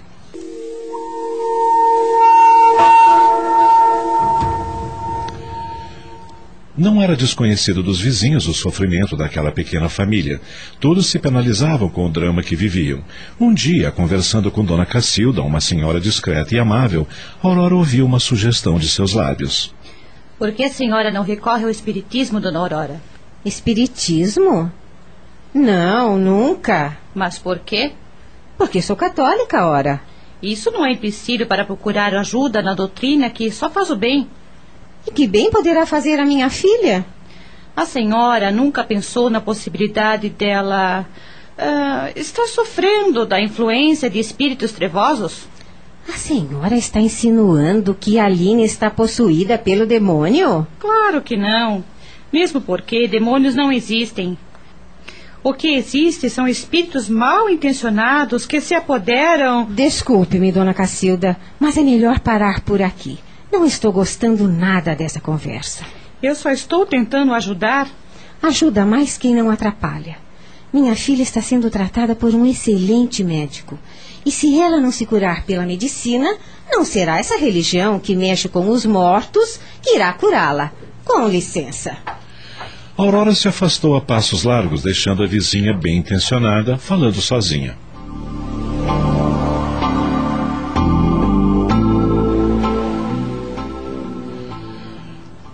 As semanas e os meses iam passando sem que Aline demonstrasse o menor sinal de melhora. Após aquela conversa com Dona Cacilda, e que deixou Aurora bastante magoada, várias outras pessoas, entretanto, a aconselharam a procurar o Espiritismo, mas ela se recusava sempre. Tiveram até uma conversa com o padre Atílio, seu confessor, sobre o assunto, e este. Jamais dê ouvidos a essa gente, Dona Aurora. O espiritismo só vai prejudicar a Aline, que é impressionável e fraca. Então o que eu faço, padre? Ore, minha filha. Ore a Deus que ele vai curar a sua filha.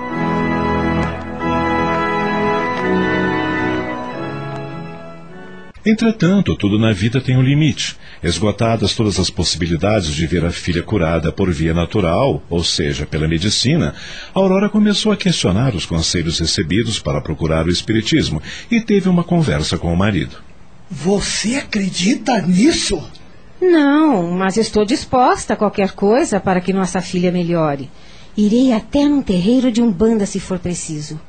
Você me autoriza a procurar o espiritismo? Ah. Estou com você. Vamos tentar todos os recursos disponíveis para que a Aline seja curada. Aqui está o endereço da dona Isaura. É uma médium muito séria, procurada por pessoas doentes e angustiadas. Tenho certeza que ela vai poder ajudar a sua filha, dona Aurora. Eu nem sei como agradecer, dona Cacilda. Outro dia foi tão ríspida com a senhora. Não vamos e... falar nisso. Já passou. O importante é que a senhora abriu os olhos a tempo. Vá em paz.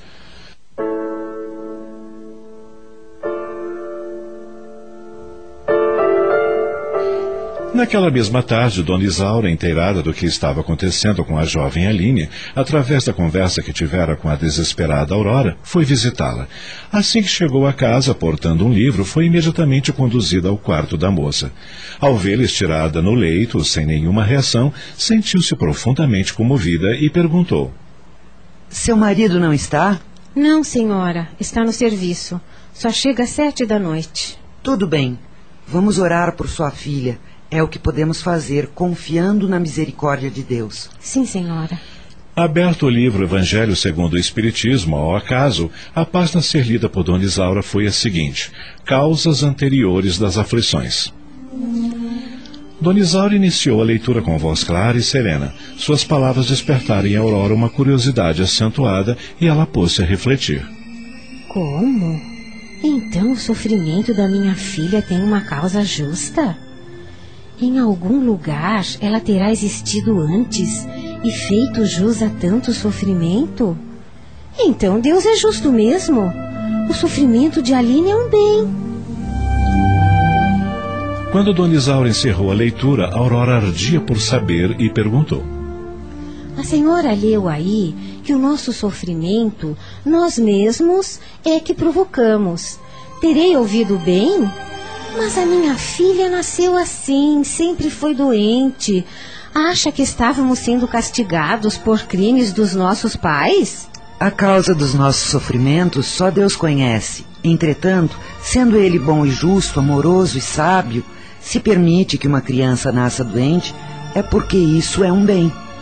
Como pode ser um bem ela levar essa vida triste e solitária neste corpo magro e frágil? A vida não visa ao momento presente, mas à eternidade do espírito. Pelo que posso observar aqui, gostaria de contar-lhe uma história que talvez a ajude a levar com alegria e coragem sua tarefa. Uma história? Sim, a sua história e de sua filha em passada encarnação. Com a ajuda de Deus, pude vislumbrar a causa de suas dores e tenho a devida permissão para contar-lhe. Não acredita que possam ter vivido antes na Terra? Não sei.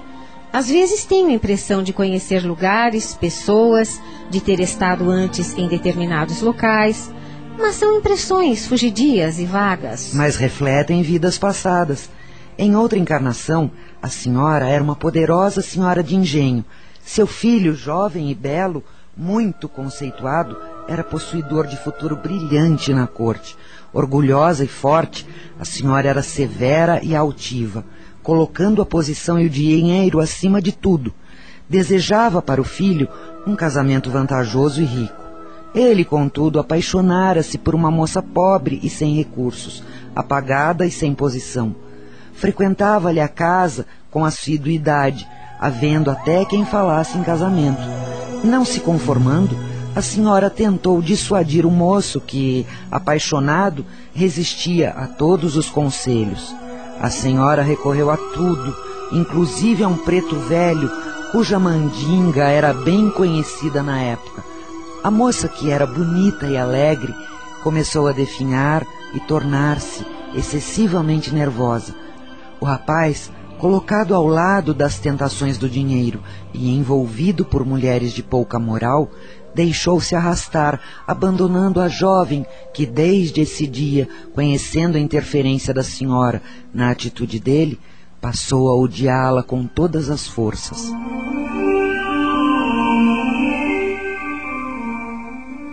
Quando a moça morreu, alguns anos depois, seu espírito inconformado e voltado à vingança colou-se à sua figura e a senhora começou a apresentar sérios problemas de desequilíbrio. Morreu depois de sofrer durante muitos anos de desequilíbrio nervoso e arteriosclerose cerebral, provocados pela intensa irradiação de ódio da moça.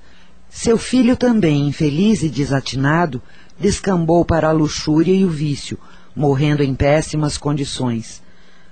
E, como a cada existência na Terra voltamos à nossa pátria espiritual, vocês três regressaram em tristes condições. Vendo de perto a figura da jovem que odiara, sentindo-lhe a presença antagônica e suas disposições de revide, atirou-se a ela e as duas, em triste ligação de ódio, permaneceram assim durante muito tempo, até que, cansadas da luta, foram socorridas por espíritos bons que as conduziram para local de recuperação e ajuste. Contudo, ninguém fere a lei de Deus impunemente. Amai-vos uns aos outros, eis o mandamento maior. Assim, vocês, após muitos sofrimentos, muitas súplicas, muitas preces, conseguiram a permissão para voltar à terra. Seu filho regressou antes, a senhora nasceu depois. Ambos deveriam ajudar a jovem que em outros tempos tinham induzido a fracassar. A empresa não era fácil.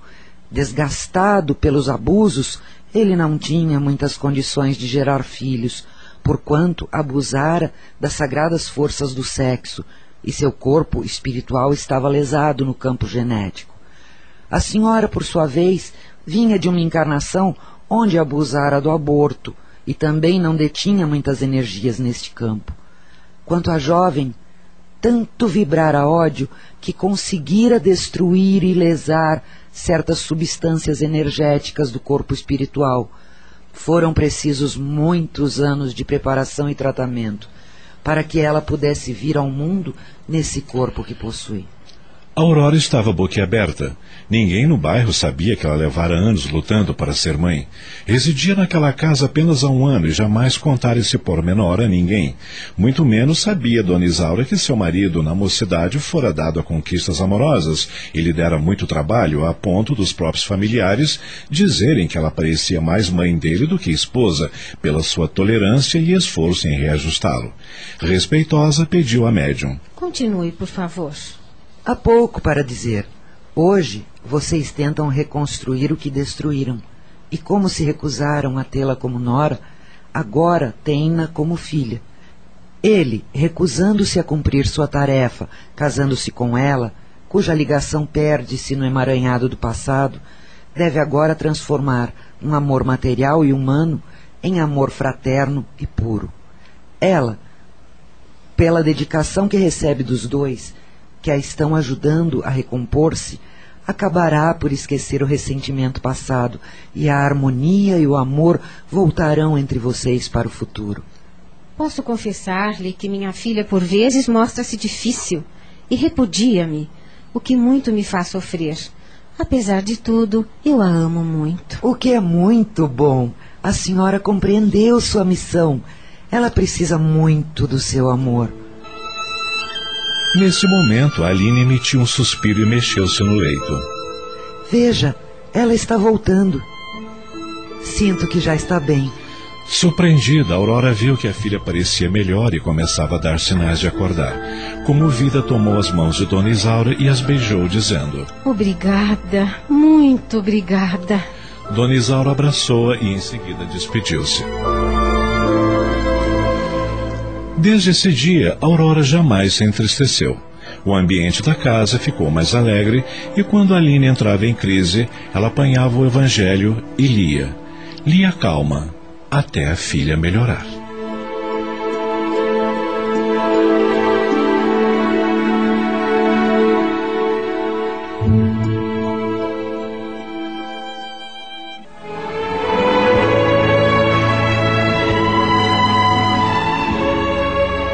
Importância deste relato é despertar nas criaturas a curiosidade séria de saber o funcionamento das leis de Deus. A humanidade nos dias atuais já possui conhecimento sobre a natureza que lhe permite compreender os aspectos causa e efeito, já que na vida material todo efeito é gerado por uma causa. Essa lógica inteligente faz as criaturas tomarem os cuidados em suas ações para evitarem consequências dolorosas. No caso apresentado hoje, não houve uma solução imediata do ponto de vista da cura da personagem Aline, mas sua mãe, Aurora, passou a agir de maneira serena e positivista. E podemos aceitar que a filha iria melhorar no decorrer do tempo, porque o ambiente do lar seria harmonioso e fraternal. A paciência, a compreensão e o sentimento mais elevado produzem resultados quase miraculosos. Essa é a lição de nossas vidas no corpo de carne. A Rede Boa Nova de Rádio apresentou Pedaços do Cotidiano. Cinco histórias psicografadas por Zíbia Gaspareto, adaptadas por Sidney Carbone. Em seu desempenho, atuaram os seguintes atores: Jeane de Paula, Adacel Alberto, Jordana Teixeira, Tony de França, Quitéria Maria, Walter Luiz, Maiara Martins, João Camilo, Benê Abdala, Fábio Tiago Mendes, Ivone Soares, Eric Mantuan, Carmen Laura, Gastão de Lima Neto e Maria Cunha. Narração Ivaldo de Carvalho. Gravações, edição e sonoplastia Antônio Tadeu Lopes. Análise e comentários Gastão de Lima Neto. Produção e direção geral Sidney Carbone. Realização Núcleo de Dramaturgia da Rádio Boa Nova de Sorocaba.